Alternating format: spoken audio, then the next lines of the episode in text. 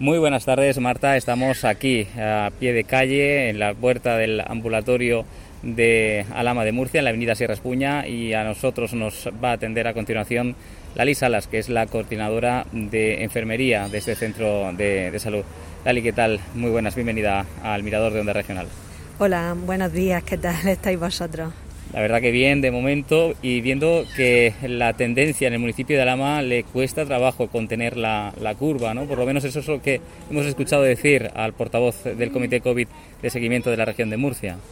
Pues la verdad es que sí, la verdad es que como estáis viendo todo esto es un poco cíclico y ahora le ha tocado al municipio de Alama y llevamos unas semanas desbordados creciendo los casos donde hemos visto una cifra de 40, 38, 32, 42, llevamos unos días creciendo pero afortunadamente los dos últimos días ha descendido el número de casos la región parece que se está estabilizando, parece que las medidas que se tomaron están siendo efectivas y van bajando el número de casos.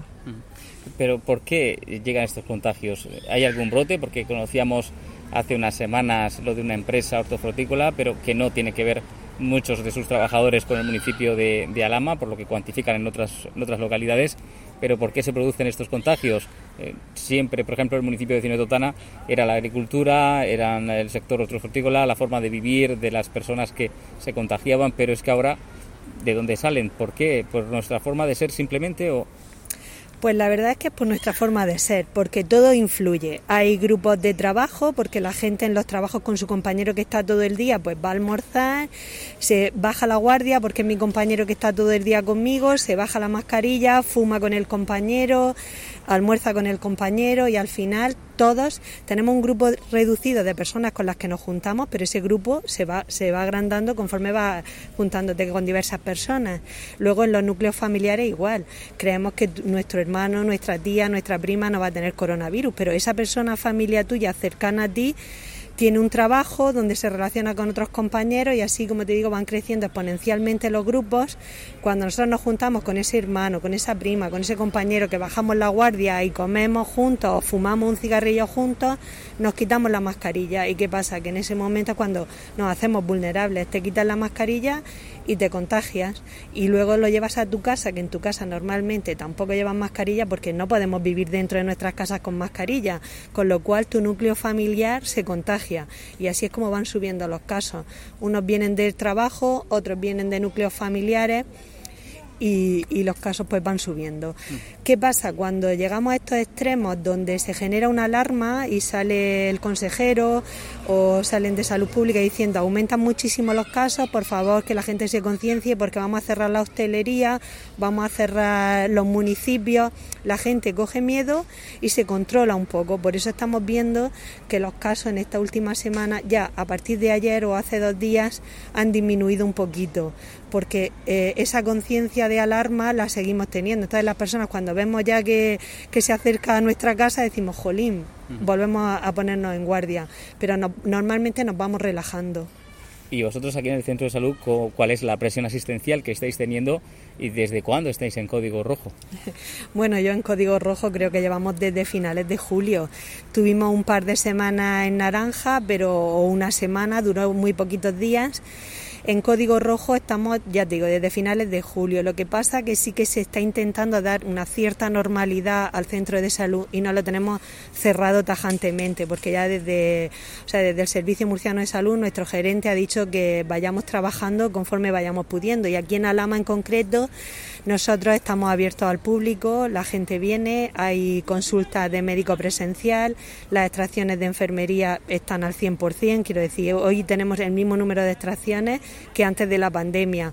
La gente viene a curarse, Hemos puesto más de 2.000 vacunas de la gripe, estamos sin vacunas de la gripe para menores de 65 años y esperamos que esta semana nos vuelvan a traer unas 600, 700 vacunas. Estamos ahora mismo vacunando en los colegios, estamos haciendo test de antígenos, con lo cual nosotros la presión asistencial es brutal y nosotros vamos eh, que no podemos más porque a todo este trabajo que te estoy diciendo tienes que sumarle las llamadas la llamada de las personas que están en su casa eh, confinados por el coronavirus. Así que nosotros vamos a tope. Tenemos muchísima presión asistencial, presencial y no presencial. Y aparte, que recuerdo que hablé contigo en julio, eh, que esperabas que eh, se reforzara el servicio con un médico más de, familia.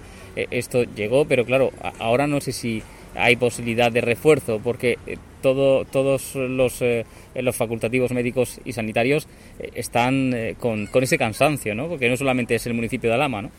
Bueno, sí que se reforzó. A finales de septiembre vino un médico, vino también una enfermera COVID, un enfermero escolar, vino un auxiliar administrativo más y vino también una trabajadora social. Entonces sí que se ha reforzado, pero es que ya digo que la presión es brutal. Hay muchísima presión porque al trabajo diario que sumas, que ahora mismo estamos prácticamente te hablo de enfermería en la normalidad, los médicos tienen un 50% de consulta presencial y un 50% de consulta telefónica.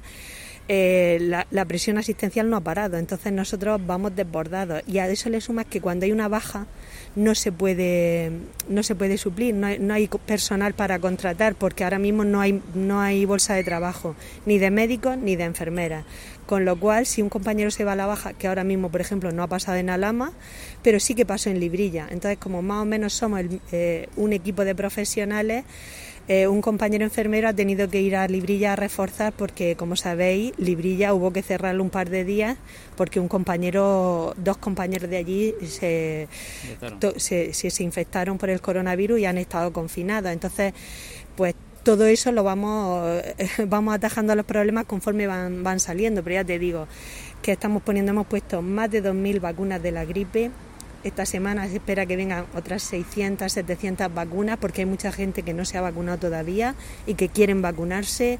Estamos poniendo vacunas en los colegios a los niños que se les vacuna todos los años las extracciones, las curas, las demandas de los médicos, todo. El centro de salud no ha parado desde desde julio, no hemos parado desde mayo que levantaron el confinamiento, nosotros hemos ido empezando a rodar y vamos al 100%. Mm. Eh, lo de los test de antígenos son muy habituales, que hagáis este tipo de pruebas como vas a realizar ahora en unos instantes. Pues sí, mm, hace un par de semanas que se empezaron a hacer en los centros de salud los test rápidos de antígenos, que la verdad es un mecanismo muy bueno para diferenciar entre un resfriado común o un coronavirus, con lo cual cuando un niño, una persona mayor de repente empieza con fiebre, con dolor de cabeza, pues se puede discriminar rápidamente si es coronavirus o es una infección respiratoria como cualquier gripe o cualquier resfriado, una angina, cualquier cosa que nos pueda despistar, pues rápidamente hacemos un test de antígenos, lo hacemos todas las mañanas entre las 12 y las 2 del mediodía y estamos haciendo alrededor de unos 40 50 test diarios y eso es un mecanismo rápido, eficaz y, y muy fácil de usar para diferenciar entre una enfermedad común de un coronavirus, con lo cual adelantamos terreno. Y además que se espera un invierno difícil por este motivo, ¿no? Por no saberlo diferenciar nosotros mismos y en, pleno, en plena pandemia. Eh, es, difícil diferenciar porque este bicho mm, a todos nos tiene un poco locos porque no sigue un patrón igual para nadie. Quiere decir, hay personas muy afectadas que acaban en una UCI, incluso sin tener patología previa.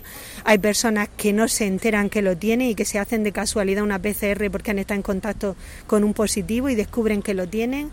Hay otras personas que tienen unos poquitos síntomas, desde unos días de fiebre, una pérdida de olfato, una pérdida de gusto, pero es muy variado, entonces es difícil diferenciarlo sin hacer una prueba. Pues Lali, Lali, muchísimas gracias por habernos atendido. Te dejamos que sigas con este ingente trabajo que tenéis y que estáis desarrollando aquí en el Centro de Salud del municipio de, de Arama de Murcia. Pues muchas gracias a vosotros por, por, escucharnos y ponernos voz, que la gente nos oiga y a ver si la gente es consciente del problema que tenemos y somos todos, eh, o sea, tenemos conciencia de lo que está pasando y evitamos que se cierre la hostelería, los bares, porque todo eso nos lleva a una ruina económica. Que siendo consciente y siendo responsable con tu salud, no tienes por qué contagiar a otros. Si el médico te dice quédate en tu casa, te quedas 10 días que no pasa nada, aunque no tengas ningún síntoma, pero evitas contagiar a otra persona y evitas toda esta cadena de sucesos que tenemos que al final nos perjudican a todos. Pues aquí queda el mensaje. Muchísimas gracias, Lali Salas, coordinadora de enfermería del Centro de Salud del municipio de Alma de Murcia. Y gracias a ti, Marta, por haber puesto voz a lo que ocurre en el Centro de Salud de Alama.